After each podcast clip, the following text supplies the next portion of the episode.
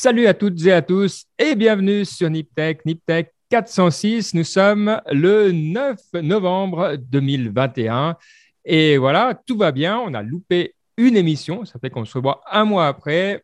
Mais euh, c'était bien, c'est parce qu'on a recommencé un peu à voyager, à bouger. On est dans le, le monde gentiment post-Covid, donc tout va bien. Moi, c'est Ben et je suis aujourd'hui, comme maintenant depuis un sacré moment, on est très stable avec Mike. Comment ça va, Mike? Ça va très bien. Bonjour à tout le monde et bienvenue dans NipTech, comme on dit. Ça fait plaisir. C'est vrai, ça fait un mois, c'est assez rare. Mais euh, on a quand même balancé pas mal d'émissions ces derniers temps, donc on ne peut pas dire qu'on n'a rien foutu. Donc euh, tout va bien. Très content d'être là pour parler tech, startup. On continue le hashtag et inspiration. Ah, et oui, on va parler de toutes les émissions qui ont été faites entre-temps, mais pendant que certains euh, faisaient des émissions, d'autres conquéraient le monde vaillamment, sans aucune hésitation, évidemment. C'est Baptiste. Comment ça va, Baptiste?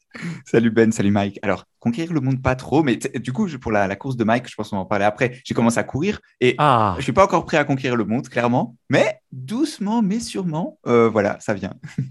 ah, bah, bah c'est cool. Oui, donc la course, c'est le 11 décembre. Oui. À Lausanne. Envoyez-nous un petit mot sur notre groupe WhatsApp ou sur euh, euh, Twitter, Niptet Podcast, euh, Signal ou sur Niptet Podcast sur Twitter. Et euh, on vous dira tout comment faire. Ça va être trop bien. Et puis, c'est une petite course sympa. On l'a déjà dit plein de fois. Donc, euh, si vous débarquez maintenant, euh, c'est facile. Il n'y a pas besoin de voilà, il a pas besoin de s'entraîner à mort. Et Mike, en plus, donnera un rythme euh, joyeux. C'est une course de Noël. Oui, il faut que je me remette à courir, hein, parce que sinon, je vais me faire dépasser. Attention. C'est vrai que c'est le 11. Et, alors, tous ceux qui nous écoutent et qu'on dit qu'ils venaient, vous êtes déjà, un, obligé de venir. Et deux, vous devez vous inscrire à la course. Hein, N'oubliez pas. Parce que moi, j'ai pas encore, je ne me suis pas encore inscrit. Toi, Baptiste, inscrit ou pas? Non, pas encore. Mais tu vois, alors, tu vois question pratique. Non, mais il y, y, a des catégories, tu vois. Et, euh, et c'est important la catégorie dans laquelle tu t'inscris parce qu'il y a élite machin. Alors, je suppose que toi, c'est la catégorie pour toi. Ensuite, il y a la catégorie senior. Ça, voilà, ça c'est pas pour moi. Ça, ça, je pense C'est vrai, tu as raison. Je vais clarifier tout ça. Donc, je vais clarifier. Allez, je m'engage à faire un petit groupe signal séparé où je vais tous vous mettre dedans, ceux qui avaient dit oui et comme ça, euh, j'expliquerai un peu quelle catégorie et quoi. Comme ça, ah. je vais un peu clarifier les choses parce que j'ai laissé un peu du flou artistique, c'est vrai. Donc, action, je vais m'en charger. Mais oui, c'est le 11 décembre, c'est une course à Lausanne et c'est seulement 6 km, hein, c'est rien, c'est le soir. Voilà, donc on se verra un petit peu avant et puis probablement un peu après. Et puis on ira, on ira un peu faire la Nip Technician. À la course Javelic, je faisais aussi des t-shirts. Il faut que je me bouge le cul, je pas de choses à faire. Exact. Et vous pouvez venir poser les sacs à la maison. J'habite euh, à ah, côté, donc si vous avez des trucs comme ça, aucun souci vous pourrez le faire. Donc c'est cool, mais bon, ça c'est bien. Donc ça c'est réglé. Attendez-vous à recevoir des pétés de messages vocaux parce que Mike il est très message vocal. C'est vrai. Donc vous vous habituerez, on s'y fait. Euh, il est sympa parce qu'il marque sous le message vocal, il marque pour qui c'est. Que c'est que c'est chiant les messages vocaux, donc les messages vocaux. Donc il dit euh, pour Baptiste, pour Ben. Donc ça, ça c'est bien. On apprécie comme ça. d'écouter. Ça t'as pas besoin de l'écouter, oui, c'est vrai. exact. Mais bon, ce qui nous intéresse d'autant plus, c'est pourquoi. Bon, tu peux les écouter à 1.5 et à 2. Donc, moi, j'ai mis les trucs à 1.5. Et puis, comme ça, les gens, ils vont plus vite. Comme ça, déjà, tu n'es pas assez stressant à la base. Comme ça, tu à 1.5. Bref, on revient quand même sur l'autre point. C'est la Alps Conference dont tu as parlé. Hein, C'était cette conférence sur les psychédéliques qui a lieu à Lausanne du 29 au 31 euh, octobre. Et euh, bien, euh, de bonne audience de ce que j'ai vu. Hein. Il y avait l'air d'avoir du monde. Euh, il y a eu pas mal de presse également. Alors, écoutez les émissions parce que tu en as fait plein et c'est monstre cool, mais pas sur le canal Nitech. Bref, explique-nous ce qui s'est passé et où faut aller écouter tout ça. Oui, alors j'étais très, très content de le faire. Franchement, c'était sympa. La Alps Conférence, c'était sur le psychédélique. On avait trois hashtags Alps Conférence, Psychedelic Research. Peut-être j'aurais dû mettre Science et tout ça. Et c'est vrai que c'était une, conférence académique. Donc, attention, hein, c'était des professeurs, des psychiatres, plein de gens. Il y avait environ 200 personnes dans la salle et j'étais halluciné. Pendant trois jours, moi je me suis dit, purée, trois jours c'est long. Euh, je me demande si les gens vont rester. Eh ben, pendant trois jours, c'était plein. Bon, des, je dois dire, le dimanche, c'était presque aussi plein. Et une chose, c'est que bon, voilà, il y a des intervenants qui parlaient de la science, de la recherche. On a même eu des films sur des moines zen qui avaient pris des champignons. Enfin, trop cool. Ça s'appelle Descending, euh, Descending the Mountain, vraiment bien. Et les gens posaient des questions. Il fallait leur arracher le micro. Donc moi, j'essayais de dire aux responsables de la conférence que c'est pas normal ça. Mais eux, pour eux, tu vois, c'est tout à fait normal d'avoir des gens monstres engagés. Enfin, jusqu'à la fin, jusqu'à 15 heures ou 16 heures, le 16h le, dimanche, les gens posaient encore des questions. Donc vraiment, ah ouais, c'est pas normal. De gens, non, c'est pas normal. Et un groupement de gens vraiment dédié à ça, qui avait continué en 88. Alors, une chose qui était cool, c'est le thème. Donc, je vous invite à aller sur alpsconférence.com pour aller voir. Il y a aussi une section podcast. Mais une chose aussi qui était cool, c'est que j'ai pu faire des podcasts et puis un peu être plus technique. Parce que c'est vrai que ces derniers temps, j'avais un peu laissé la technicité à très cher Baptiste, puis j'avais rien foutu. Donc, je faisais plus rien. Donc, mais moi, je viens de la technique. Hein, avant de venir euh, devant le micro, tu te souviens, Ben? C'était moi derrière la console ah bah, à fréquence banane. Il osait à peine parler à l'époque. À UZIC, exactement. J'avais, j'avais peur de parler. Et donc, ça m'a fait plaisir. J'ai utilisé Encore pour, pour Encore.fm donc, euh, euh, c'est cette, site web qui appartient maintenant à Spotify et je dois dire, c'est assez excellent. J'en parlais encore avec Guillaume Vendée qui me dit que maintenant, ils ont tout switché euh, sur Anchor.fm. C'est vraiment cool parce que c'est simple tu édites les choses très facilement, tu uploads le, canal son et après tu peux balancer sur Google, sur Overcast, sur Apple, euh, sur et ça se met automatiquement sur Spotify hein, puisque ça a été acheté par Spotify. Et je dois dire c'est hyper hyper simple techniquement. Un autre truc, on a utilisé le Zoom de Marco euh, Brienza que vous connaissez avec lequel on faisait Nip Sales et qui a trouvé le nom d'ailleurs Niptech, hein, c'est grâce à lui. Euh, alors, c'est un petit zoom où tu branches des, des, des, des, euh, des, micros avec euh, des, pas DLR, hein, donc pas USB, DL, hein? Enfin, le, oui, la, la, la connexion. Oui, la connectique-son, c'est un, câble DLR et on parle à des geeks, Baptiste. Hein. donc, si ça passe que c'est un câble DLR, ils ont qu'à taper sur. Et, euh, euh, et franchement, je dois te dire, le setup était génial. Sans fil, tac, tac, avec les, les, trois, les trois micros. On était dans une petite salle de, de traduction euh, on était au musée olympique, vraiment cool, et donc ça faisait vraiment radio, j'en pouvais plus. Et je dois dire, c'était vraiment cool de faire. J'en ai fait six au total. Euh, euh, la première journée, Marco était avec moi, et puis franchement, c'était bien cool. Donc c'était un setup que j'ai adoré techniquement. C'est XLR, pas XLR. Tu vois, c'est pour ça que je dis HDR, ça n'existe pas DLR. C'est vrai, XLR, c'est je devrais savoir. et voilà, donc le setup était bien, et puis techniquement c'était cool, et puis j'ai remarqué que au fait quand tu es dans une conférence comme ça, moi, je postais directement le premier jour les podcasts. Quoi. On y allait. Quoi. Donc, c'était assez ça, drôle. C'était vachement bien. Oui.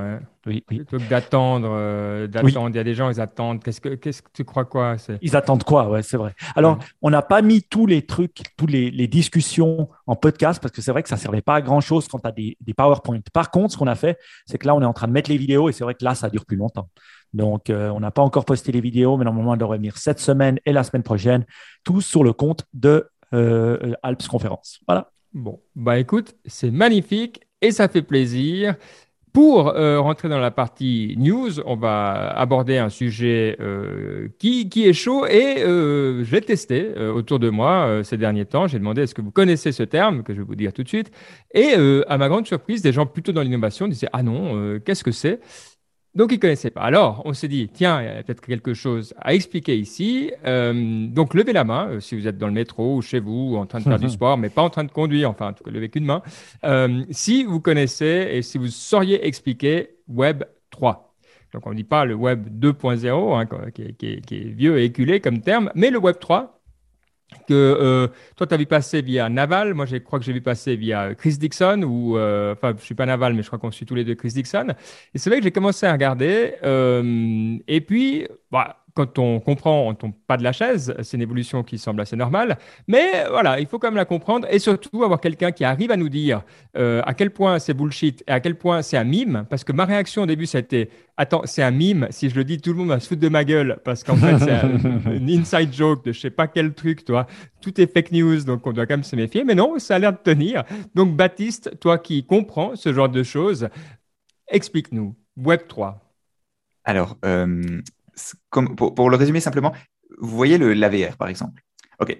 Le, la VR, si je te dis VR, c'est pas très excitant. Tu vois, maintenant, c'est un peu passé de mode et tout. Enfin, c'est pas passé de mode, mais ça fait des années que c'est là, c'est pas, ça n'a pas percé, c'est pas très méta, Quoi, mais quand Facebook te dit, on va faire le métaverse, ça, ça ah. pète, tu vois, ça, c'est bien. Et bah, Web3, c'est la même chose, mais pour euh, la, la, blockchain et le.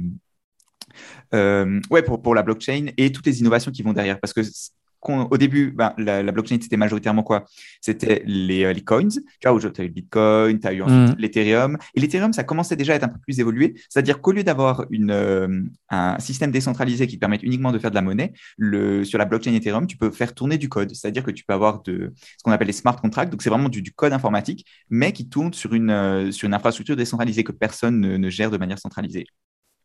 Et Web3, en fait, c'est un peu le, euh, étendre ça, mais pour tout sur le, web, tu vois. C'est une idée où, tu vois, si tu veux faire la, version bullshit, c'est où tu as des NFT, tu vois, et ces NFT, ils vont te permettre de, euh, d'avoir une identité euh, particulière. À partir de cette identité, tu pourras aller dans un métaverse, et dans le métaverse, tu pourras afficher les trucs que tu as achetés en NFT. Le... Enfin, c'est, un peu infini. C'est aussi pour ça que c'est, peut-être le souci, c'est que finalement, ben, il y a tellement de possibilités, et c'est tellement flou, et ça n'existe pas que finalement, il n'y a pas de barrière, et ça t'empêche un peu de t'imaginer. Mais l'idée, c'est vraiment ça, c'est de se dire, OK, imaginons que la, promesse de, des blockchains et des réseaux mm. décentralisés marche. Quel nouveau type d'Internet ça nous donne? Ouais. Donc, en gros, attends, si je te traduis bien, tu me dis si c'est juste. En fait, les gens qui ont envie d'utiliser euh, les technologies de type blockchain pour euh, faire des, des, applications, des trucs concrets et pas des scams et des coins et des meme coins, ils se sont dit, bon, il faut maintenant qu'on trouve un nom où clairement on va arrêter de nous dire qu'on est des, des, coins et puis de nous demander le cours le jour même. Hmm. Donc Web3, en fait, les gens ne comprennent pas et c'est un truc de techos, on revient à des trucs, voilà, euh, vraiment pour construire le, le, web de demain. Et donc euh, maintenant, on a fait la différence. Donc quand on dit crypto, c'est pour les coins, c'est Shiba, et quand on dit Web3, voilà, c'est les serveurs, les machins. C'est ça? Alors justement, il n'y a pas de serveur, c'est un peu ça. Mm -mm. serverless. C'est serverless. Euh, alors, serverless, c'est encore un autre truc. mais oui, oui c'est ça l'idée. C'est vraiment de se dire, OK, c'est tout ce qui va autour finalement. C'est l'infrastructure. Et, et, mm. dans ce, cas-là, je trouve le terme, en fait, il, fait sens, tu vois, parce qu'on a besoin d'un mot pour décrire ce qui va. En fait, l'infrastructure autour, tu vois, les blockchain, c'est juste un truc technique, tu vois. C'est comme si tu remplaces l'Internet par HTTP. Ah non, enfin, ça ne marche pas. Et toi, est-ce que tu es développeur Web3 Parce que là, là, on ne te comprend pas. Toi, est-ce que tu, au, quotidien, est-ce que tu, euh, est-ce que tu as mis dans ton CV euh, développeur Web3 non, alors j'ai même aucune idée de comment tu développes des trucs pour Web3, mais j'aurais tendance à dire tu vois, que, que le plus intéressant, en fait, c'est que c'est pas le code, mais beaucoup plus le, la, la, décentralisation et donc mm. le, la, gouvernance. Tu vois, genre, tu me disais avant, on parlait de, de gouvernance et de machin pour un, domaine différent, mais c'est vraiment ça. C'est comment est-ce que tu crées des, des decentralized organizations, c'est un peu le mot qui, qui est beaucoup utilisé. Tu vois, l'équivalent d'une startup finalement dans le monde Web3, ce serait une decentralized organization.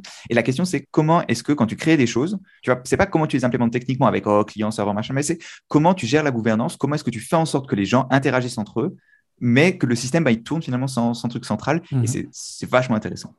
Et est-ce qu'il y a un langage de programmation spécifique dans ce Web3 aucun que je connaisse en tout cas. Possible, hein, mais j'ai jamais trop cherché.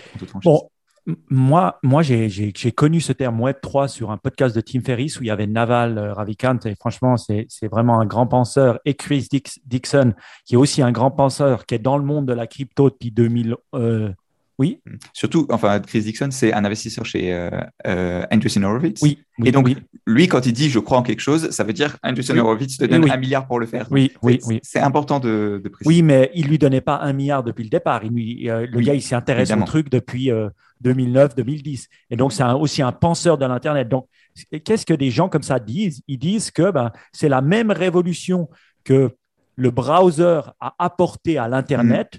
que euh, le, euh, ça, c'est ce que le Web.3, grâce à la crypto, si on veut, ou à la décentralisation, euh, va apporter comme révolution. Et moi, ce que je trouvais intéressant, ben voilà, parce que ça, c'est des gens qui, qui le voient venir. Alors, ce qu'ils expliquent, c'est c'est vrai, ils expliquaient le Web3 comme partant du browser aussi. Comment est-ce que tu pourrais utiliser l'application dans ton browser au lieu de la crypto ou des bitcoins ou des voilà. Et ça, je trouvais c'est assez intelligent de se dire, ben voilà, c'est on est en train de créer le, le browser du futur cette espèce de, machine qui va nous permettre de, bah, bah, voilà, de créer un ordinateur différent. Parce qu'à l'époque, sans browser, on n'aurait pas eu l'Internet comme on a.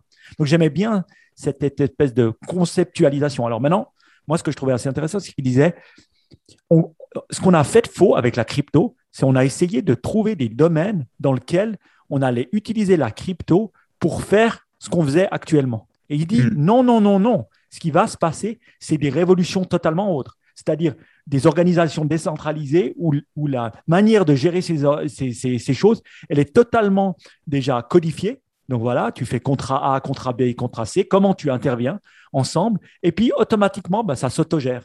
Et puis les règles s'autogèrent. C'est des, des, nouvelles manières de faire.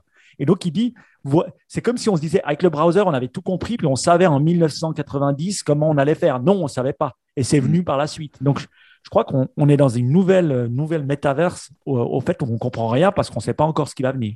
Hmm. Ouais, mais peut-être un truc pour donner un peu de contexte parce que c'est intéressant. Donc, par exemple, il y a la, Web3 la Web3 Foundation est basée à Zug. Euh, et donc, c'est intéressant. En Suisse, on, hein, pour, en Suisse, voilà. mais vous allez comprendre pourquoi c'est important. Euh, si on regarde, par exemple, il y a un COO euh, qui a commencé, qui s'appelle Bertrand Pérez. Alors, c'est pas très grave, mais il a commencé en septembre 2021. Puis on se dit, ah ouais, bon, bah voilà. Donc, c'est le MIME a commencé en 2021. Et puis, tout le monde s'y est mis. à 50 employés hein, déjà à cette Web3 Foundations.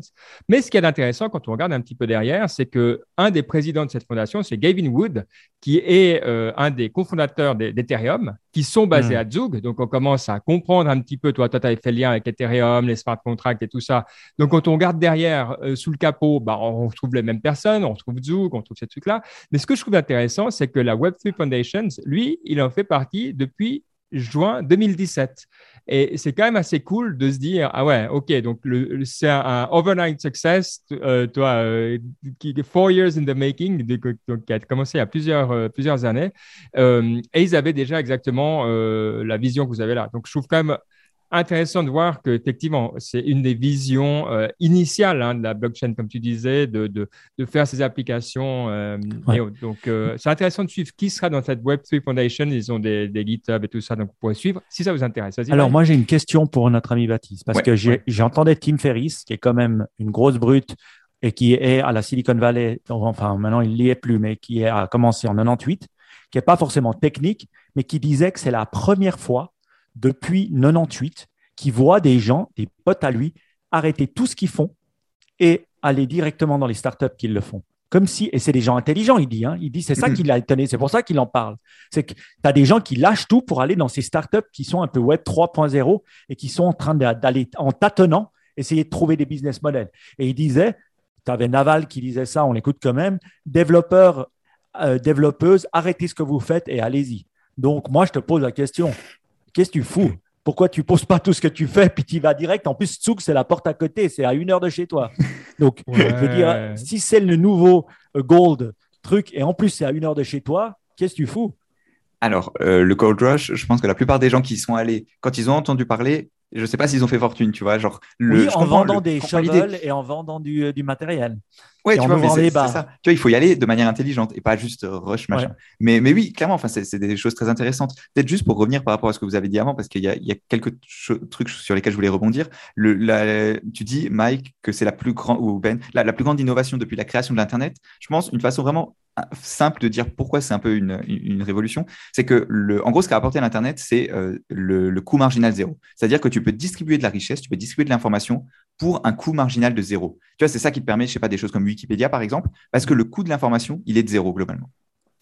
Et la blockchain, qu'est-ce qu'elle t'apporte? Elle t'apporte l'inverse, elle apporte la, la scarcity, euh, le, la, comment est-ce que vous dites ça en français? La, la, ouais, la, rareté, la rareté, ouais, la, rareté, l'uniquité de l'unité, non ça, l'unicité, l'unicité, merci, de euh, des choses sur l'internet, parce que finalement de manière décentralisée, c'est-à-dire sans avoir une, une, autorité, parce que c'est ça un peu le souci, c'est qu'aujourd'hui, tu vois, pour prouver que tu es toi, bah, tu passes par Google, tu passes par euh, par Amazon, enfin par, par, des grandes entreprises, alors que là, bah, finalement, nativement, enfin nativement entre guillemets, tu peux avoir euh, une garantie que quelque chose existe uniquement pour toi. Et c'est vraiment ah. ça le, ce qu'apporte le, le, monde des cryptos finalement. moi, ce que j'aime bien dans ce que tu dis, c'est que tu vois, avant, tu mettais une image que tu avais créée toi-même, une photo ou quelque chose d'art, et tu pouvais pas dire c'est à moi. Tandis qu'avec ce genre de système, tu pourras avoir de l'ownership où tu pourras avoir de l'IP sur quelque chose que tu crées online, entre guillemets. Que ce soit un contrat, que ce soit une société, que ce soit une image. Donc, euh, c'est un peu ce web, ce web avec de l'IP.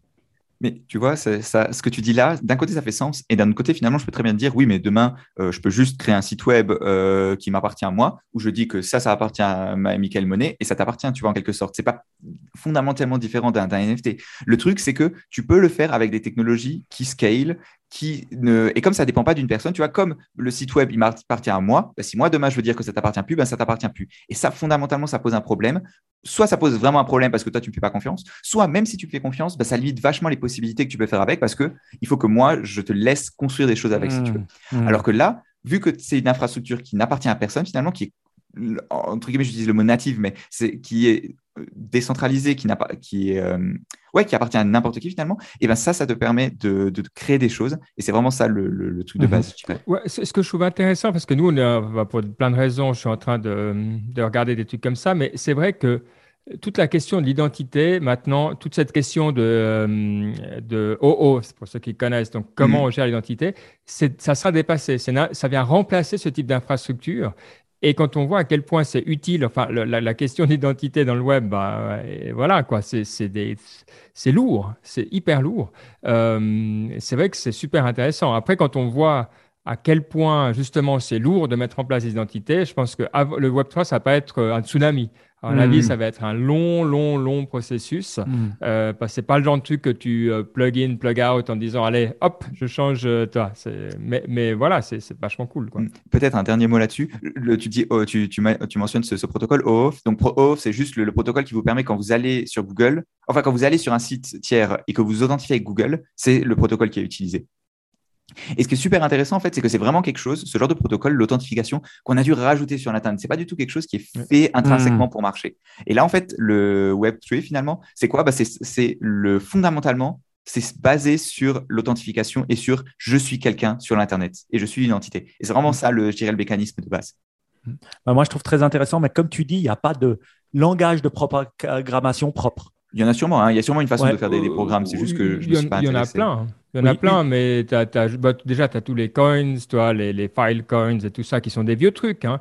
Et puis, si tu regardes, euh, là, je suis en train de chercher, euh, tu en as des dizaines euh, qui viennent déjà de, tu sais, des, des, DAO et de tous les trucs dont on a parlé il y a longtemps.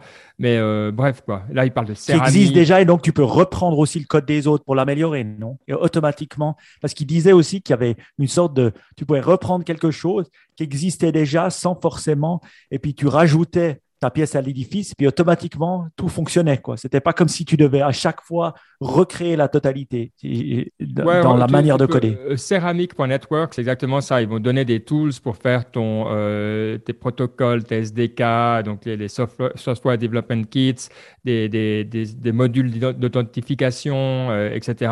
Alors, j'ai aucune idée si c'est bien ou pas, mais, mais l'idée, c'est que oui, tu, tu, vois maintenant arriver ce genre d'outils. Mm Bon, en tout cas, effectivement, cool. Et puis, ça met en, place plein de choses dont on parle depuis longtemps. C'est vrai que c'est pas, voilà, c'est un nouveau nom pour des, choses qu'on connaît, mais ça cristallise. Et moi, je trouve que voilà, on faut pas sous-estimer effectivement ces moments où d'un coup il y a le momentum qui, qui part. Quoi. Et you heard it here. Souvenez-vous, on avait parlé des bitcoins à l'époque. Hein. Il y a long, longtemps, Ethereum, ils étaient à la NipConf 1. c'est fou pour le coup. Euh, je vous dis, euh, quand même, c'était assez taré. Alors tu me diras pourquoi tu n'as pas investi dans les bitcoins? Je sais pas, je m'en fous d'ailleurs. Et, euh, mais je veux dire, c'est quand même vrai. Donc, il y a un moment, et puis euh, voilà. Et puis moi, je te conseille, Baptiste, tu as l'air de bien comprendre.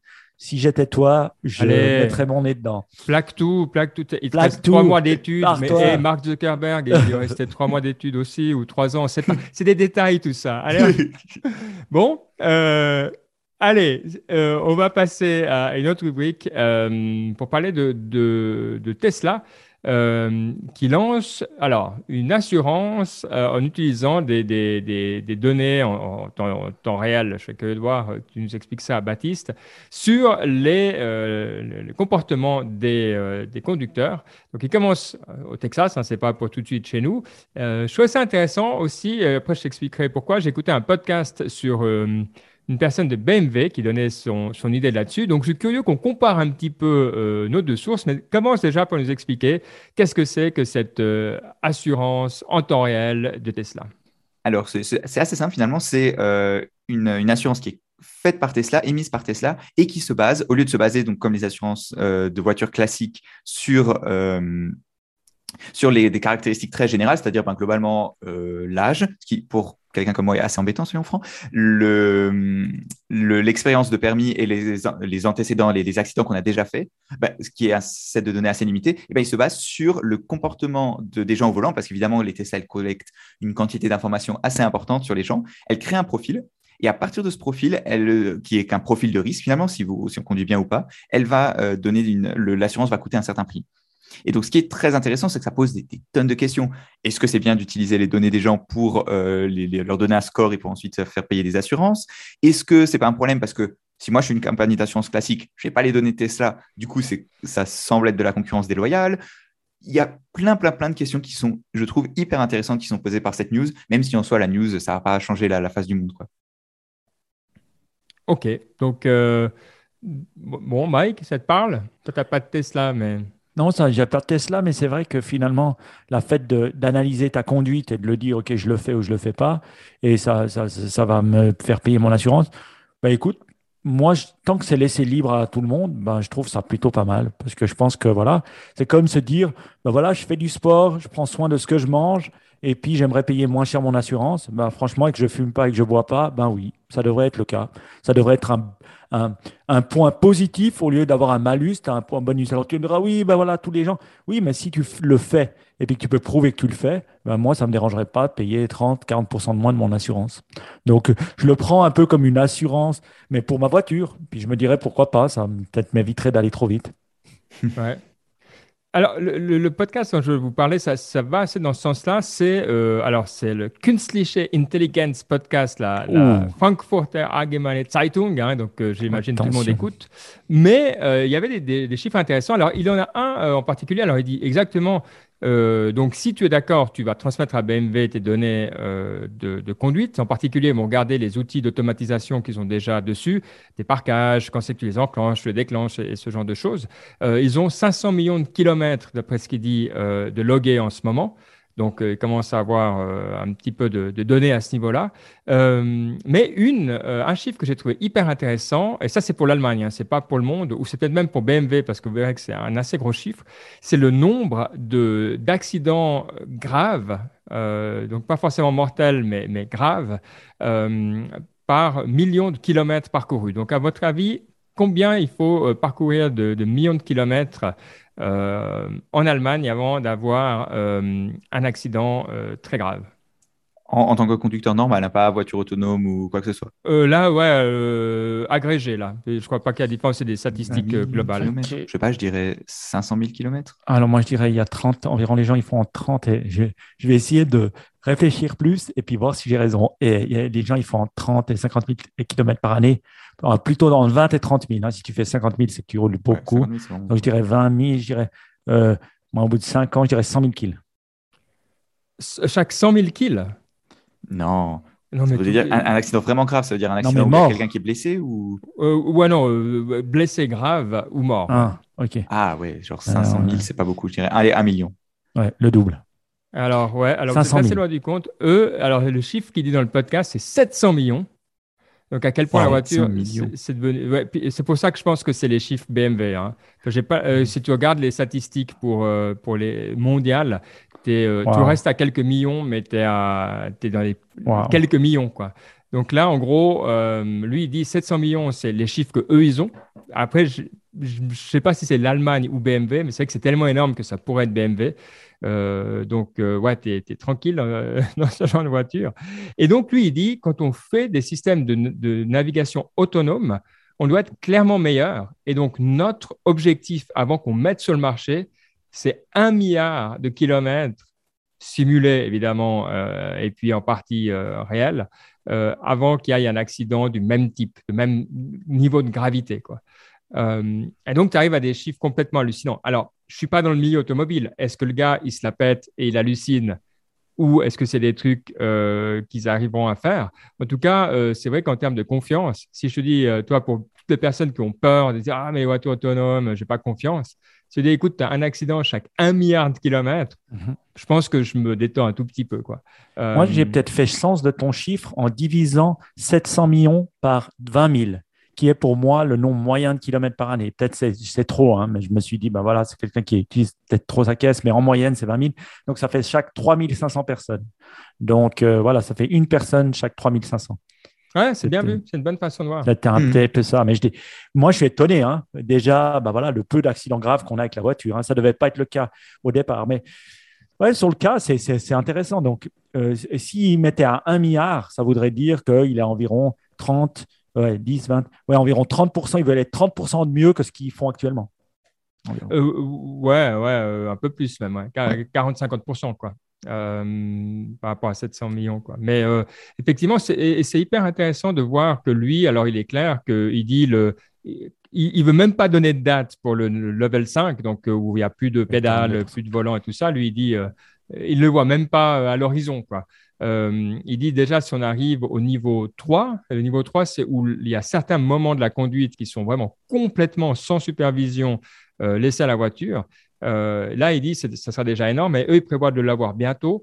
mais ils disent ce qu'il y a d'intéressant pour eux, évidemment, mais ça, on le sait, hein, ils réfléchissent comme constructeurs. Ils disent pour nous, pourquoi c'est le moment important? C'est parce que c'est le moment où la responsabilité passe du, ou de la conducteur ou conductrice à la société qui construit la voiture. Et pour eux, c'est ça le, moment hmm. pivot. parce qu'ils disent, voilà, c'est pour ça qu'ils veulent un milliard de kilomètres. Parce que c'est eux qui payent à la fin. Donc, il dit, non, mais nous, euh, alors oui, c'est pour les, personnes. Et puis, ce qui est aussi d'intéressant, c'est qu'il dit, il y a les personnes qui ont des, voitures euh, fortement automatisées ont l'impression qu'elles deviennent de plus en plus intelligentes au fur et à mesure qu'ils font des choses. Et il dit, c'est complètement une impression parce que la voiture, elle apprend, il y a deux, trois trucs qui, où il s'adapte évidemment à, à, la personne, mais elle apprend jamais d'une seule personne. C'est toujours des batchs et puis ils font des uploads de masse. Quoi. Ils veulent avoir des, données gigantesques avant de changer le, le, moindre comportement de la voiture. Et donc, ils ne le font jamais euh, par rapport à tes préférences. De dire, ah, mais voilà, dans ces contours, j'aime aller un peu plus. Ça, ça n'arrive pas. Mais ils trouvent drôle que les personnes s'habituent à la voiture et puis, euh, enfin, il ne dit pas comme ça, mais il dit, il n'y a pas d'adaptation euh, directement à la, conduite d'une personne. C'est plein de petites infos comme ça. Donc, chouette podcast de, la, nos copains de la FAZ qui, voilà, sur l'intelligence artificielle. Et donc, euh, je vous encourage à l'écouter si, un petit si, ah. vous parlez allemand. Euh, mais bon, petit si, hmm. petit si. Bref, d'autres choses, euh, voiture autonome bah, J'aime bien entendre une, autre opinion que juste celui de Tesla, des, des constructeurs un peu, ouais, un peu legacy comme BMW. Et c'est vrai, tu disais donc level 3 d'ici 3 ans, ou il disait quoi? Level 3, non, euh, euh, incessamment. Ils vont l'annoncer. Je ne sais pas quand c'est le prochain gros Donc, ça serait plutôt sur l'autoroute en level 3. Hein, mais mais c'est vrai que moi, je teste maintenant les différents level 3. Et puis, c'est vrai que tu as Volvo qui a un level 3 peut-être plus poussé que BMW ou que Porsche ou d'autres trucs comme ça. Donc, c'est assez différent les level 3 et les manières de gérer les caisses quand même de voiture à voiture. Hein. C'est quand même euh, voilà. Mais je pense que ça sera ça le futur. Et puis quand on voit la valuation de Tesla, hein, complètement barge, qui aurait cru je veux dire, c'est fou où s'arrêtent les choses. Alors, même si Elon commence à, vendre des actions, ce que je comprends, hein, il a juste envie euh, de rester un milliardaire à tout jamais. Euh, il a raison hein, à ce moment-là. Euh, qui ne vendrait pas un peu de ses actions? Il faut quand même pas lui frapper dessus. Je veux dire, quand même, c'est normal qu'il en vende un peu, mais je trouve ça assez fou. Mm. Bon, une, dernière petite observation, c'est que je me souviens, il y a quoi, 2015, à ce moment-là, tout le monde se disait, ouais, les voitures autonomes dans 5 ans, c'est plié, ce sera fini, il y aura que des voitures autonomes. Et on est aujourd'hui, on se dit là, ah, c'est quand même pas encore pour demain. mais je vous dis, un énorme, un énorme changement qui se prépare, je vous le dis, c'est quand même le coût du transport. Donc, euh, bah, nous, on travaille un peu ah aux États-Unis. Je vous dis juste, pour, euh, avant de, de bouger euh, bah, un container 20 pieds, ou je crois 40 pieds, entre les États-Unis et la, la, Suisse et les États-Unis, ça coûtait 3 000 dollars. Maintenant, ça en coûte 12 000. Et le problème, c'est même pas le coût des 12 000 dollars le problème, c'est que quand tu rentres sur le territoire américain, tu n'arrives pas à bouger à l'intérieur du pays parce que, un, il n'y a, pas assez de camions. Donc, mm. je vous dis, le manque de main-d'œuvre au niveau camion, au niveau chauffeur, au niveau tout ça, va aller faire de plus en plus rapide la, la, conduite autonome. Et je crois vraiment qu'on est arrivé à un moment où ça devient crucial de trouver, et aussi pour le législateur de laisser faire, hein, parce qu'il n'y a pas assez de personnes pour, pour, pour conduire. Donc là, je crois qu'on est à un moment charnière au niveau de la robotisation du, euh, de, la conduite. Tu, dis ça, mais c'était vrai aussi pour les trains en Suisse. Hein. Il y a énormément de trains qui ont été annulés faute de, euh, personnel. personnel, c'est-à-dire la personne qui conduisait le train, le, le conducteur, la conductrice. Donc, c'est vrai partout. Dans l'aviation, il n'y a pas assez de pilotes. Euh, et, le pire, c'est dans les tours de contrôle. Plus personne, enfin pas plus personne, mais c'est beaucoup moins populaire maintenant de faire euh, contrôleur aérien qu'à l'époque. Donc, c'est clair, le driver, la méga trend de la population qui vieillit euh, et où il y a moins de main-d'œuvre, celle-là, elle va. c'est bien qu'on ait commencé. Hmm. Non, et le, juste le coût en fait de ces personnes qui devient de plus en plus élevé, et du coup ça, ça rend ces innovations plus rentables. En fait, c'est ça le, le vrai driver, c'est que le, quand ton employé, enfin, je, suis désolé d'utiliser des chiffres américains, mais tu vois, quand tu payes un employé, genre, je sais pas, le, le salaire minimum, c'est 7 dollars, bah, c'est pas rentable, en fait, d'avoir des robots. C'est ça, le truc. Alors, quand il en coûte 16, 20, bah, là, c'est beaucoup, beaucoup plus rentable. Tout à fait. Et ça, ça rend, les, ça, ça rend les choses vachement intéressantes. Alors, et il y a aussi la faute à, tout, à tous les, les, les, jeunes comme Baptiste qui, plutôt que d'aller conduire des camions pour, euh, voilà, euh, font du Web 3 toute la journée. Exact. Euh, donc ça, ça faut quand même le dire aussi à un moment. Non, mais, mais je crois aussi qu'on est arrivé à ce moment charnière où il y a des gens, ben voilà, qui travaillaient dans des, des, des, magasins, qui travaillaient ailleurs et qui ont vu que, voilà, ils pouvaient travailler chez eux dans des services clients, des machins, en faisant tout chez eux, en travaillant moins moins difficilement. Et puis voilà. Donc la robotisation, elle va aussi se faire dans les restaurants, vous allez voir. Hein. Et ça, ça, ça veut dire ce que moi je voyais déjà en Corée et puis je vous disais hein, quand j'y allais, c'est-à-dire tu as un iPad, tu commandes et puis la plupart des ils viennent juste te servir. Hein. Tu n'as pas besoin de parler à un humain, ce qui dérange pas pour la plupart des restaurants. Alors bien sûr, si tu veux commander le vin ou un restaurant UP, mais sinon, qu'est-ce que tu t'en fous de parler à quelqu'un au lieu de passer à travers un iPad pour commander? Moi, je suis désolé, mais, mais, mais c'est quand même vrai. Donc toutes ces choses-là, elles vont venir. Euh, voilà, peut-être plus, plus, moins, moins difficile, plus, plus, plus longuement en, Europe, parce qu'on paye déjà mieux les gens qu'aux États-Unis. Donc, le, salaire moyen a passé de 7 à 15 dollars. Euh, Amazon disait qu'ils allaient les payer 15 dollars, maintenant ils les payent 25. C'est quand même assez fou. Et bizarrement, Amazon, on n'entend pas de problème euh, de recrutement hein, chez eux. Eh oui. Il y, a, je vous enverrai le lien tout de suite, il y a, il y a un rapport de l'OECD, on est un peu all over the place hein, aujourd'hui, mais c'est pas grave, euh, sur le, futur du travail avec un cas d'école euh, sur la Slovénie qui est hyper intéressant où ils, prend, ils prennent plein de megatrends. Typiquement, euh, vous savez, les grandes questions qui se posent, c'est est-ce qu'on va vers un ralentissement de la globalisation ou carrément une inversion de la tendance avec la régionalisation? Et puis, ils regardent des axes comme ça euh, où ils se disent, voilà, quel est l'impact sur le, futur du travail? Est-ce qu'on va vers euh, plus d'inégalités dans le futur ou est-ce qu'on va vers une société euh, qui va essayer de les réduire puis ils prennent l'axe changement climatique, plus ou moins? Et puis ils donnent des espèces de, quatre scénarios pour le futur. C'est un rapport hyper intéressant où ils montrent le, bon et le mal de chaque truc. Je pense qu'en tant que personne qui engage, c'est super intéressant pour se faire une idée de un petit peu qui est ta force de travail. Euh, et typiquement, un des cas, c'est pour ça que j'ai pensé, c'est que euh, est-ce que les gens, euh, cette tendance à l'ubérisation, hein, comme on dit, ils appellent ça le workless job, est-ce qu'elle va continuer ou pas? C'est évident que bah, tu n'auras plus du tout la même force de travail si ça, c'est une tendance qui s'installe et qui est, lourde, où les gens n'ont plus d'emploi fixe, surtout pour les emplois, comme tu dis, de conduite et ça, tu peux le faire un moment passer, voilà, mais tu n'as pas envie de le faire 25 ans. Euh, et c'est la première fois que je vois un rapport de l'OSCD euh, que je trouve hyper cool. Donc, L'OSCD, euh, c'est? L'Organisation de, pour le développement économique. L'OCDE en français? OCDE en français. Ouais. Ok, c'est pour ça. ah oui, bien sûr. Oui, oui, bien sûr. Ouais, ouais, je sais pas dans quel sens ça va. Peut-être, mais... OECD en français et OECD en, anglais. Voilà. Je pense c'est ça, oui. Donc, je, vous mettrai le lien dans les, dans les notes de l'émission. très chouette rapport, très bien écrit.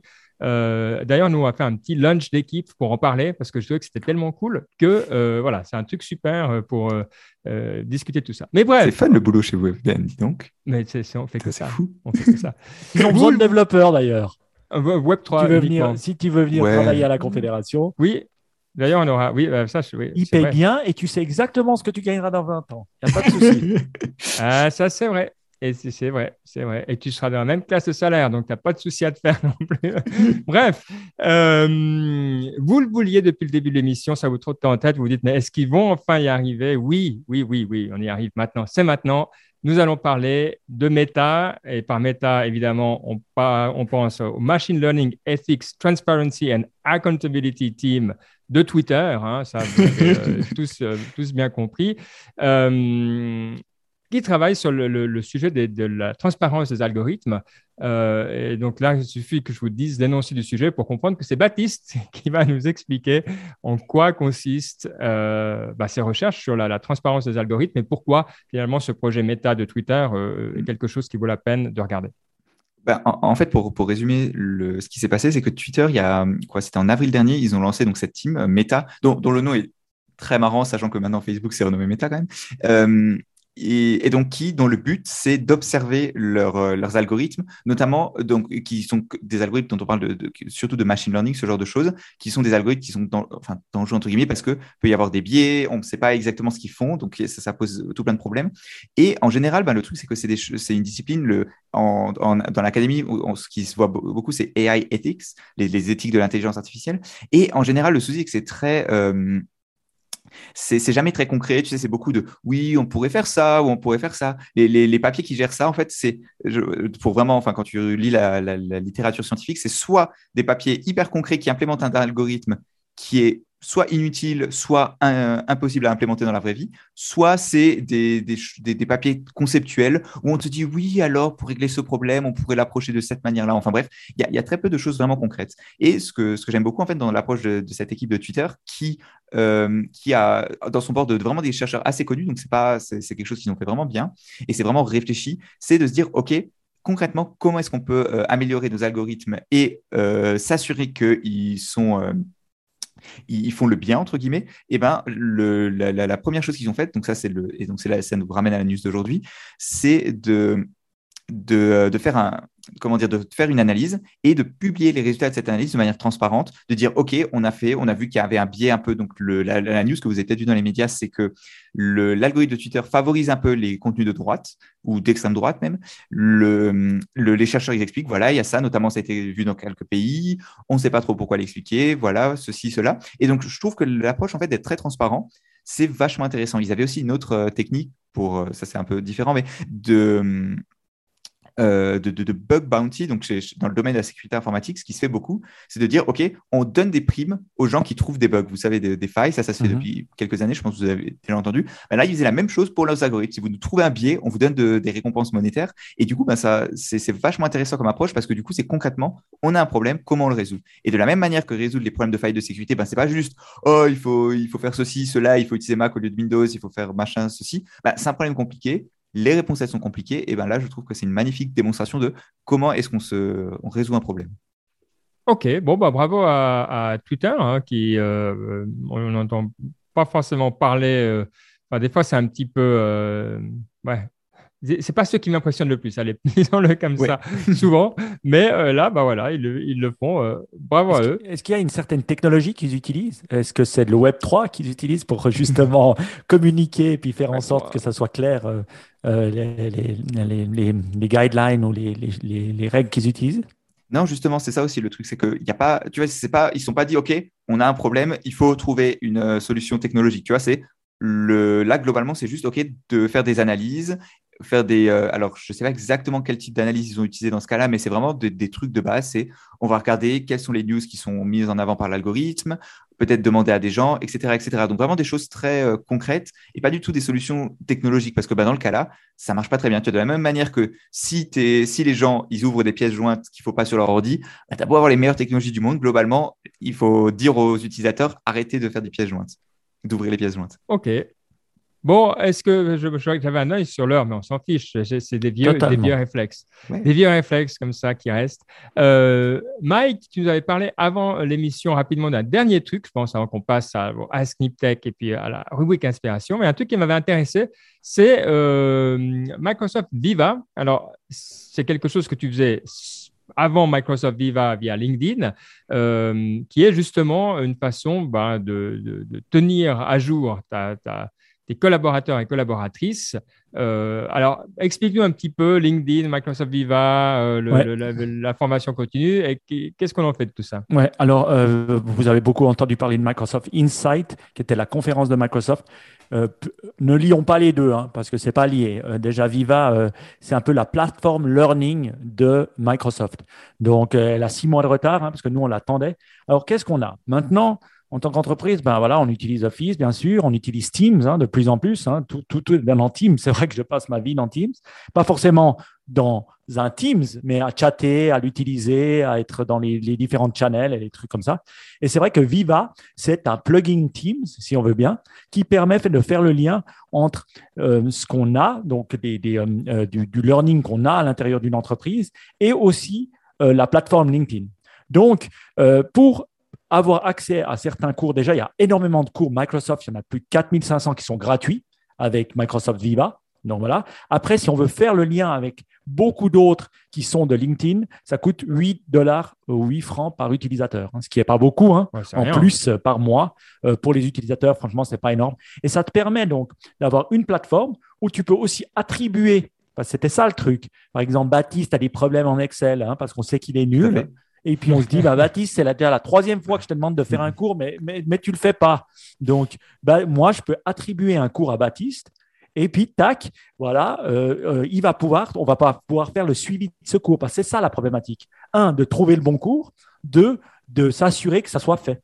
Donc, euh, vraiment, Microsoft Viva, c'est ça.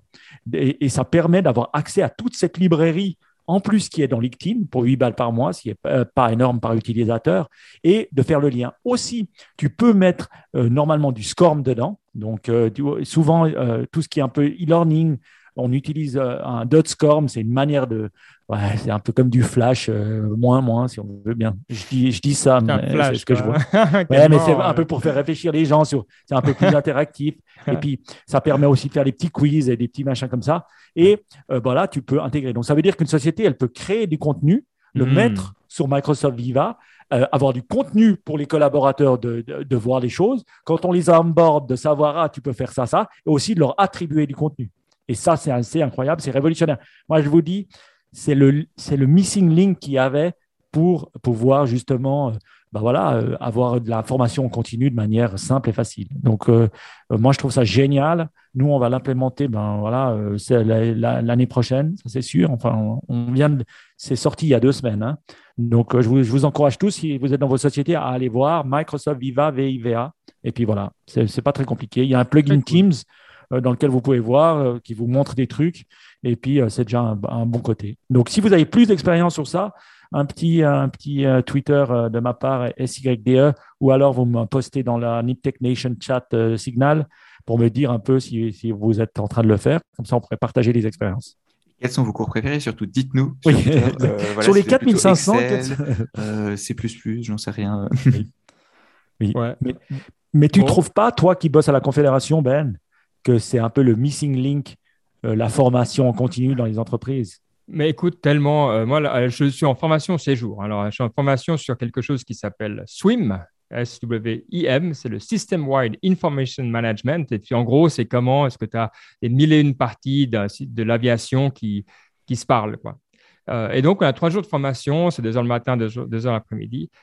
Et le gars, il, est cool, hein, le prof, mais il lit les slides, toi. parce, que finalement, euh, toi, c'est un truc d'introduction, c'est, pas que tu peux être hyper funky, quoi. Il fait je me disais, mais ce serait tellement parfait, c'est exactement ça, quoi. Il y a un moment dans tes formations où tu veux l'expert qui te raconte sa vie et qui, que tu dis, non, mais écoute, quand tu le fais comme ça, après, fais gaffe à ci, à ça, toi. Il l'a vécu, voilà. Mais ça, c'est le niveau 2. Pour le niveau 1, donne-moi vivant, quoi. Et franchement, je le fais quand je veux. Tu contrôles que je l'ai fait, j'ai pas de souci avec ça. je réponds au quiz et y a ok, aucun souci. Mais alors mille fois et tu le fais quand tu veux et bref. Donc sincèrement, euh, ça me résonnait parce que je me dis c'est exactement ça. Et le problème qu'il y a, c'est qu'on n'a vraiment pas euh, on n'a vraiment pas cette culture-là. C'est juste quoi. Il faut quelqu'un qui contrôle. Il faut que tu t'inscrives avant, que tu demandes la permission. Que... Et oui, et, Ben se plaint beaucoup, donc on va lui attribuer un cours de communication hein, afin de se plaindre de manière. Euh, exact, exact. C'est quoi ça? Euh, C'est ça, c'est euh, work with a smile. Ok. et j'adore mon job. Hein. Tous ceux qui, tous ceux qui savent, savent que j'adore mon job. Juste, il y a deux, trois endroits où on pourrait s'améliorer. Oui, quand même. Mais ça, je trouve que c'est pas mal.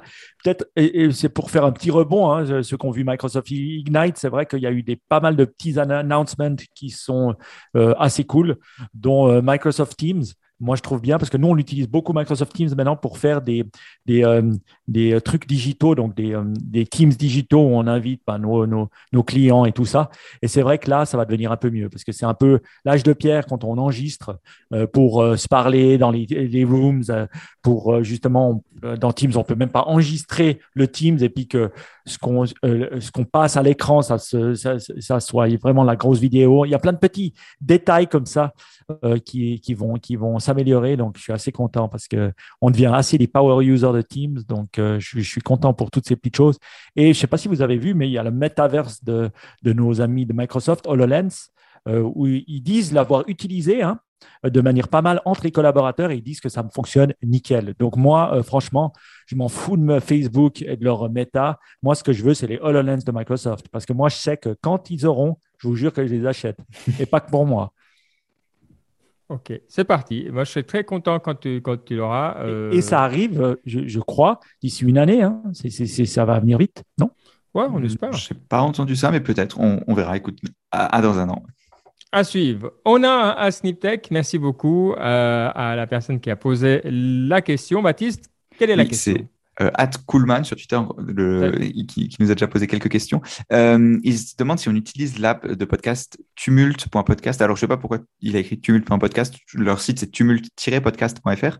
Et c'est une application, en fait, c'est un peu comme euh, Guillaume Vendée l'utilise pas mal. Donc, si vous voulez un, exemple, il le fait assez bien. C'est une application où les podcasts doivent s'enregistrer. Donc, je suis désolé de vous l'annoncer, mais Niptech n'est pas encore sur, tumult.podcast. Peut-être si, si, vraiment vous le réclamez mais, euh, et en gros, le but, c'est d'avoir de, de l'interaction pendant l'émission. donc, par exemple, moi, en l'écoutant de manière euh, asymétrique, je peux, euh, comment dire, à un endroit de la timeline, ajouter un commentaire et une autre personne, pendant qu'elle va écouter le podcast, va pouvoir voir le commentaire et, et réagir. C'est assez. J'ai téléchargé l'application, j'ai essayé justement sur un, podcast de Guillaume Vendée. Je sais pas, personnellement, c'est pas ma, c'est pas ma tasse de thé parce que j'écoute pas les podcasts dans un dans, un contexte en général où je peux juste sortir et écrire quelque chose. Mais euh, je trouvais le concept intéressant. Il n'y a pas déjà ça dans YouTube? Euh, non, YouTube. Enfin, déjà, YouTube, il n'y a pas, les commentaires, euh, mis, mis dans la séquence ou, ou dans pour les YouTube Live. Ouais, ah ouais, peut-être dans les YouTube, Live. C'est un chat, c'est les chats des lives, c'est un peu plus bordélique. Quoi. Hmm. Euh, ouais, alors, je, euh, j'aimerais aimer euh, l'idée, mais je suis comme toi. Euh, en général, quand j'écoute un podcast, soit je, marche, donc je voilà, je fais quelque part où je me détends, mais voilà, donc je n'ai pas envie de commenter. soit je fais le ménage, donc j'ai en tout cas pas envie de commenter non plus. Soit je fais du sport. Mais c'est vrai que c'est toujours des moments. C'est rare que je me pose au coin du feu en disant ah je vais écouter un podcast et, en parler à quelqu'un. Donc hmm. c'est pas un besoin que j'ai, mais, mais, au contraire, quoi. C'est activement, je le fais pas. Euh, mais comme tu dis, ça peut, voilà, ça peut euh, toucher une autre catégorie d'auditeurs et d'auditrices. Euh, Mike, toi, toi qui écoutes en, x2, euh, je pense pas que tu as le temps de le moment Non, mais moi j'écoute surtout dans ma voiture comme ça, où voilà, donc j'ai pas le temps de regarder l'écran hein, parce que j'ai j'ai pas encore du niveau 3 ou du level 5 dans la caisse. Je sais pas, moi en tout cas, sur Twitter, que je suis en train de vous montrer la vidéo, mais comme vous écoutez en audio, vous ne pouvez pas voir, il y a Spaces. Donc je sais pas si vous, vous avez Spaces parce que, en tout mhm. cas, sur mon login side, j'ai Spaces. Si je vais sur le login de Niptech, j'ai pas le Spaces. Alors, ça me fait rire. Peut-être je suis un power user de Twitter, mais en tout cas, euh, ouais, j'avais oublié de dire que c'est Twitter. C'est un peu le, euh, ah, comment ça s'appelait cette application qu'on a utilisée, puis plus euh, Machin Room? Non, Truc Room, là, qu'on a utilisé un petit moment. ah, qui a été fait par Andreessen Horowitz. Ah, ah, machin, machin, le, truc qui était hyper à la mode pendant oui, Clubhouse. Clubhouse, pardon. Et ben voilà, le Clubhouse Twitter est là, ça s'appelle Spaces, on en avait déjà parlé. Alors, oh, j'y suis allé, c'est pas mal. Euh, ouais, c'est pas mal, ça parle beaucoup, beaucoup de crypto. Hein. Donc, euh, mais voilà, c'est exactement la même chose. Et je trouve que ça se marie très, très bien à Twitter, par contre. Je trouve que c'est vraiment ça parce que c'est du online, c'est du direct. Donc, je, je, me demande si en faisant du podcast avec, des, euh, avec ce genre de choses, on n'est pas tout simplement en train bah, voilà, de faire du Spaces où on peut chatter directement et puis euh, faire du live. Donc, je ne sais pas. Mais il y a sûrement quelque chose à faire. Euh, et je trouve bien que ça innove et surtout que ça a l'air francophone, non? Euh, tumulte, oui, oui, c'est francophone. je pense que c'est intéressant. C'est enfin, c'est comme beaucoup de choses. Ils essayent à voir. Peut-être ça va prendre. Tu sais, on ne sait jamais trop comment ça évolue ce genre de choses. Ça se trouve, ça va bien marcher dans une niche ou pour un, usage, mais je vois pas, comme vous l'avez bien dit. Je pense pas que pour le. Ah, je crois qu'on a perdu Baptiste. Euh, mais c'est pas grave parce que du coup, on va passer directement à la partie inspiration parce que c'est ta partie, Mike. Donc, il euh, n'y a pas de souci. tu as les choses en main. Bon. Oui, la partie inspiration, hein, où on prend un grand bol euh, d'inspiration. Ben, est-ce que tu médites tous les jours comme tu devrais le faire? Euh, Oui, absolument. J'ai même euh, fortement augmenté parce que je me lève plus tôt. là, je me lève vraiment tout le temps à 6 heures et donc je médite 20 minutes chaque matin. ok, 20 minutes, c'est très bien. Alors moi, je peux montrer avec Health que je médite en moyenne 16 minutes. Donc, je, je, je, médite toujours entre, quoi dire, on va dire, entre entre 10 et 15 minutes. Et franchement, je pense que je suis, ça, c'est quelque chose, une habitude que je vais pas laisser tomber. Donc, je suis assez content euh, de le faire, euh, de le faire en tout. Donc, pourquoi tu demandes ça? Parce que euh, alors j'ai carrément un bouquin là-dessus, si tu veux. Ah, vas-y. Eh, écoute, parce que ça fait longtemps que j'avais plus écouté rien sur la méditation et, autres. Et là, je suis tombé sur un great course qui s'appelle Real Zen for Real Life. Et en gros, c'est vraiment un bouquin euh, qui, présente ce que c'est le, zen. Alors, zen, je ne savais même pas, mais en soi, ça veut dire méditation, déjà, le mot euh, euh, japonais, puis la, déclinaison en, chinois. Et de nouveau, c'est un, bouquin qui passe en vue les, fondamentaux, qui te donne des, tips, qui t'explique ce que c'est. Pas juste, c'est bien pour travailler les fondamentaux, c'est très accessible. Donc, euh, je suis pas, euh, j'ai pas fini le truc, mais j'écoute de temps en temps euh, un, des, il y a 24 épisodes, je crois, un des épisodes et j'ai vraiment plaisir. Donc, Real Zen for Real Life, Great Courses, comme d'habitude, un crédit sur Audible, toujours bien investi. Bref, je vous fais pas le pitch que je fais à chaque fois, mais voilà. Donc, je me réjouis de maintenant contrôler ma posture et de faire ça à la manière zen. Hmm, ça, c'est très bien. Ben voilà, c'était, je ne savais pas, je t'ai posé la question et c'est bien tombé. Euh, c'est cool. Ben, parlant de Zen, j'ai un peu parlé de ce, film, mais je voulais vraiment vous en parler de ce documentaire suisse euh, que on a, qu'on a pu visionner pendant la Alps conférence qui s'appelle euh, Descending the Mountain, où finalement c'est un moine zen euh, voilà, qui avait pris ah bah. de la psilocybine dans les années 60, après qui est devenu moine zen aux États-Unis pendant plus de 20 ans, et puis maintenant qui a un monastère près euh, zen, hein, près de Lucerne en Suisse, euh, en face du mont Rigi. Hein. Le mont Rigi est une, jolie montagne suisse, et bah mhm. voilà, il a décidé de faire cette expérience avec des méditateurs très très très expérimentés, de prendre de la psilocybine pour voir l'effet sur leur cerveau, avant, après, euh, ceux qui prenaient du placebo, ceux pas. Et c'est vraiment un film incroyable, pas trop scientifique, super bien fait, euh, documentaire, vraiment bien fait, qui s'appelle Descending the Mountain. Alors, il est en train de sortir là. Vous pouvez aller. Je, vous ai mis dans les notes de l'émission. Allez voir et puis allez voir le trailer et puis allez regarder, regarder ce, documentaire parce que franchement, euh, il est vraiment assez cool. Quoi. Et puis j'ai passé une heure et demie, bah, ils l'ont montré pendant la conférence et c'était un hyper bon moment. Euh, on peut le commander en ligne c'est encore un de ces trucs euh, qu'on va jamais trouver euh, Alors pour l'instant, pas, de bol, pas de bol, pas de bol. il n'est pas encore, voilà, tu vois, on est dans Niptech, on parle de choses qui ne sont pas encore sorties, hein, je veux dire, voilà. Ah, donc, mais dès que j'ai plus d'infos, bien sûr, je vous le dirai. Euh, voilà. Et puis si vous demandez gentiment, ben, je peux toujours avoir accès à la personne euh, parce qu'il était conférencier à la, à truc, donc je peux toujours lui demander. Mais il est en train de sortir. Alors il sort d'abord dans les festivals et puis après il sortira sûrement euh, de, sur, sur les écrans. Mais voilà, un bon film aussi sur les zen qui fait le lien avec ton audiobook. Voilà, très bien. Un autre podcast que j'ai écouté, je ne sais pas si vous écoutez euh, le podcast de notre ami, euh, c'est un, des podcasts que j'adore vraiment, euh, qui est le Mercatus Center, c'est Conversation with Tyler. Est-ce que vous connaissez ce podcast? Oui, Inside from Tyler. Non, alors ça c'est Back in the Days, ah notre ami, notre ami Jason Galakanis. Non. C'est pas This Week in. Startup, c'est Conversation with Tyler. C'est un prof d'université et franchement, les conversations qu'il a, mes amis, Déjà, il fait que poser les questions et puis les gens ils répondent et c'est vraiment, ben, vraiment des grands penseurs. C'est pas polémiste, mais c'est des vraies questions, un peu des fois académiques, mais j'apprends énormément. Et, je vous encourage vivement à aller écouter ce Conversation with Tyler.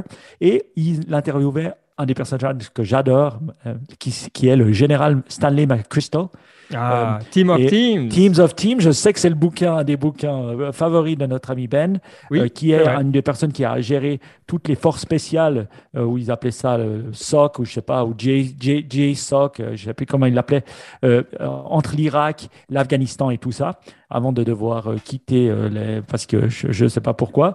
Mais franchement, il parle de son nouveau livre, Risk. Et il parle de, voilà, il explique les risques. Et franchement, pour tous ceux qui pensent que les Américains sont bêtes, et ne réfléchissent pas, ben, je vous conseille vivement d'écouter ce gars parce que vous allez voir qu'il y a quand même des gens qui réfléchissent stratégiquement. Ils parlent de la Chine, ils parlent des différents pays, ils parlent de comment manager le risque. D'ailleurs, je me suis acheté le livre Audible euh, avec un crédit et il est en, prochaine étape sur ma, sur ma liste quand j'ai arrêté d'écouter des trucs un peu plus wou comme ça. Euh, je, vais, je vais le faire, mais j'ai pas encore pris le temps. Mais vraiment, j'adore. Donc, non seulement Conversation with Tyler, c'est vraiment génial, mais en plus, Stanley McChrystal est assez incroyable. Donc, je vous encourage vivement, vivement à le faire. Deuxième podcast que j'ai trouvé vraiment génial, qui était aussi chez notre ami Tim Ferriss, c'est John Doerr. Vous connaissez John Doerr? Non. C'est le VC qui a investi euh, dans euh, de, euh, de, Kleiner Perkins, je crois, qui a investi, le premier à avoir investi dans Google. Ah. Donc, quand ils étaient dans le garage, hein, les deux. Et euh, bah, le gars, il vient de, au fait, euh, il vient de Intel. Et un de ses, euh, ses, maîtres à penser était qui? Chez Intel? Moore? Non, j'ai écouté le podcast en plus. Andy, Andy Grove. Vous connaissez hmm. le livre d'Andy Grove? Et voilà, le, celui qui a ben, voilà, fait de Intel ce qu'il était. Et franchement, il explique certaines choses. Il a aussi sorti un livre sur euh, une manière. Euh, euh, ils disent que Google est géré par objectifs. Est-ce que c'est vrai, toi qui as travaillé dans, Google, qu'il y avait les three months objectifs qui étaient clés? Et Key qui, Performance Indicators. Oui, et que tu devais changer chaque trois mois en disant bah, mes objectifs et puis qu'est-ce que, comment j'allais les réaliser de manière claire. Tu avais des cycles, je crois qu'il il y avait trois, des, trucs à trois mois, des trucs à six mois, puis des trucs annuels. Et eh bien ça, ça vient de John Doerr, ça vient de The gars qui a fait ça, et puis ça vient de Intel et Andy Grove qui avaient ce métrique-là. Et donc, s'il y a bien une chose qu'il a dit que, que les deux gars de, Google euh, ont pris, c'est ça. Donc, euh, il a écrit un bouquin dessus que j'ai aussi downloadé et j'ai aussi un truc et que je me dis, je vais, je vais l'écouter parce qu'il est vraiment cool. En tout cas, je vous encourage vivement à regarder ces deux podcasts qui sont assez excellents. Fantastique, cool. Euh, ah, c'est plaisir de, de, voir que euh, tu reviens quand même à tes généraux une fois de temps en temps. oui. Euh, tu descends de la montagne. je descends de la montagne. Vers les généraux. C'est juste, juste, Ça fait plaisir. Alors, évidemment, vous connaissez, euh, on a une habitude qu'on garde. Le matin, on médite et chaque deux semaines, quand vous écoutez le podcast, on a une citation. Et si vous suivez Mike sur Twitter, vous avez tous les jours des citations. Donc là, ça c'est bon.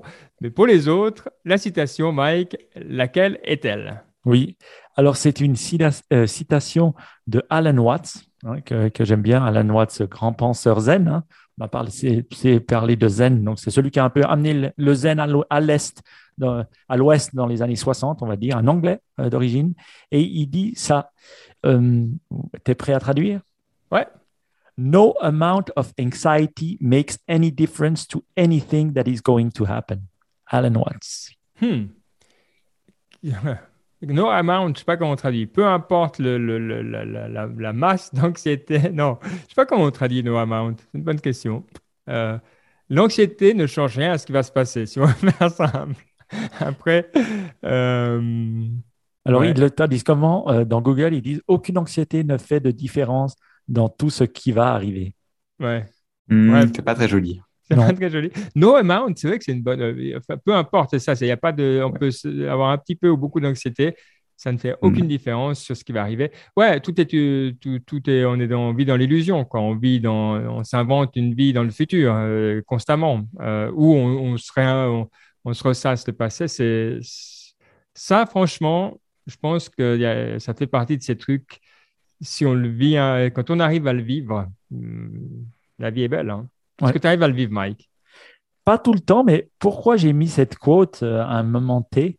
C'est que, tu vois, j'ai eu des trucs, et puis je m'inquiétais pour certaines choses, et je me dis, et tu vois, elle m'a fait du bien de me dire, t'as beau t'inquiéter, finalement, ça ne changera rien à ce qui va s'arriver. Tu, tu, peux te créer de la pression, mal dormir, faire ci, ça ne changera rien à l'outcome. Et quand tu te dis ça, bah, tu te dis à quoi bon s'inquiéter finalement dans la formule. Hein?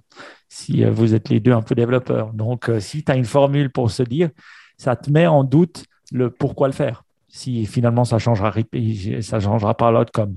Si on craint tout le temps que son enfant va se faire écraser, Et puis finalement, bah, ça ne changera rien au fait qu'il peut se faire écraser. Ça sert à rien de s'inquiéter qu'il aille se faire écraser.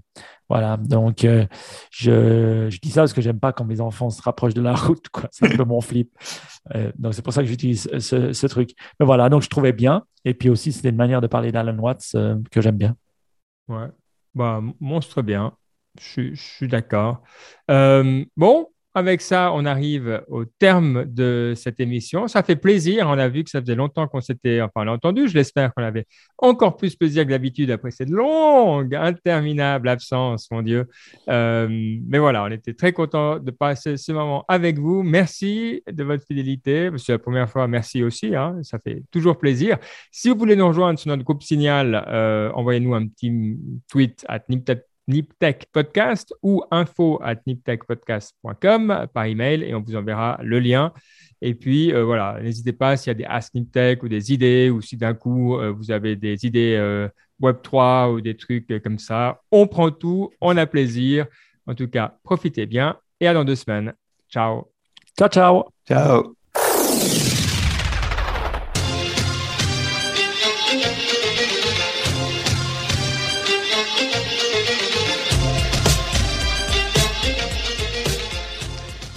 Moi, je pense que cette émission, on doit l'appeler Zen 3. Ouh, ça c'est pas bon. C'est très bon. Moi, je pense. Alors, attaché Zen 3 par contre. Comme Web 3, c'est attaché. Ouais, exact. Zen 3. Ah comme oui. Ça, comme ça, juste. Voilà. C'était, j'étais au fond de moi-même, j'ai dialogué avec l'univers et ça a été évident, quoi. C'est juste. bon, on n'a plus rien à dire. voilà. Ciao. Merci. Mais c'est vrai que le, comme je médite le matin, je sais pas pour toi, Mike, bah souvent je suis déjà en mode euh, résoudre quoi. Tout ce, que je vais résoudre aujourd'hui, tout ça. très, euh, et euh, et c'est, je pense que les premières minutes de la méditation, c'est toujours à me dire, tu es en train de t'inventer des trucs. Ce que tu sais faire, tu vas le faire. Ce que tu ne fais pas le faire, tu vas apprendre à le faire. Maintenant, tu es là. Et ça prend 10 minutes tous les matins d'arriver, de, de, passer de ce mode ah, sais, ces trucs-là, ah ouais, puis ça, puis ça, à, calmer un peu. C'est impressionnant. Hein.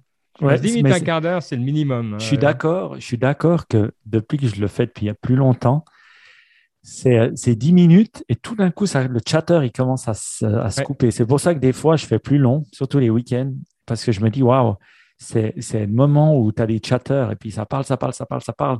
Puis tout d'un coup, ça fait l'esprit se calme. C'est assez dingue. Dans, ce bouquin euh, Zen euh, là, donc, que je mentionnais, il dit dans les monastères, le, minimum qu'ils font de méditation, c'est 25 minutes. Ce n'est pas le minimum, c'est aussi le plus usuel, hein, à part pour les, voilà, pour les Jedi.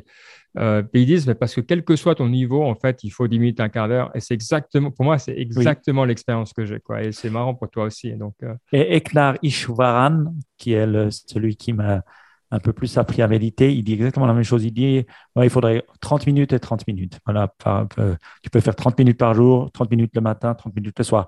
Baptiste, comment va ta méditation? Ah, ah c'est pas.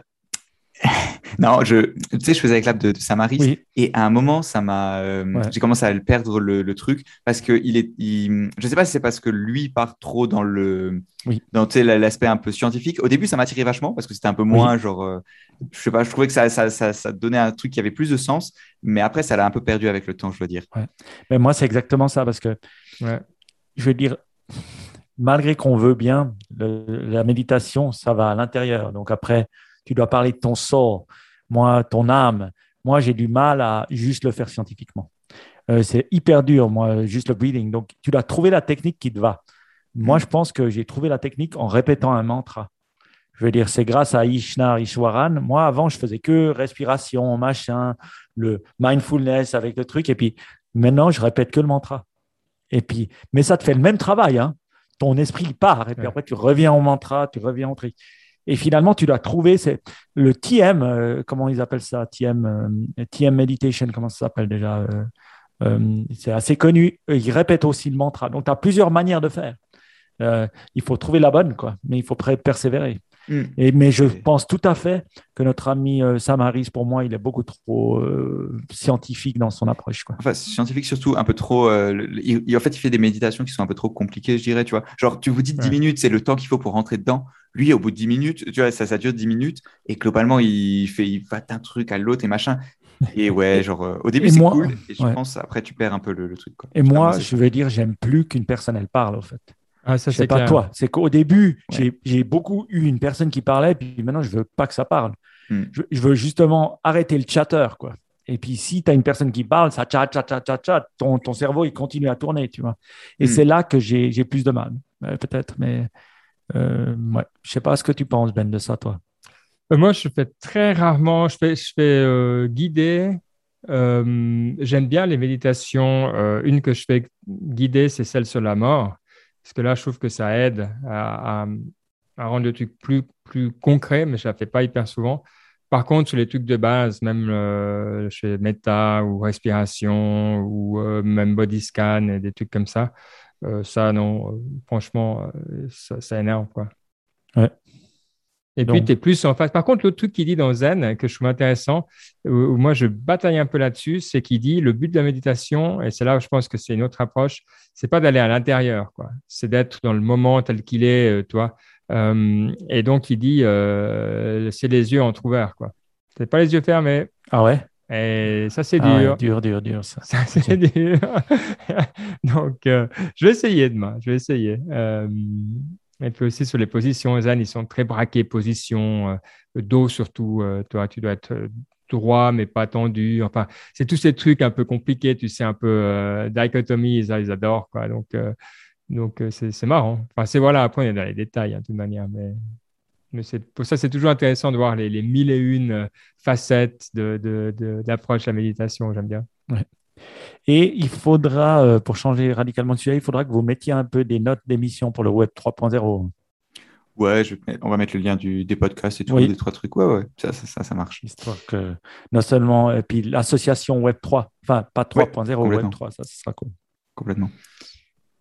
Ça marche. Ça marche. Euh, j'avais... Oui, j'ai coupé, là, juste avant le, juste pendant que je disais le Ask Me Tech. Je sais pas ce qui s'est passé. Ah ouais. Le, Zoom, il m'a juste éjecté. J'étais parti. Mais tu avais tout sur euh, Audacity de toute manière. Oui, heureusement parce que l'enregistrement il a coupé. Ouais. Ok. Donc, on va bien normalement, je peux le Je vais arrêter notre enregistrement là. Boum, on va bien le sauver. Ciao. Et puis c'est bon. Ciao, ciao.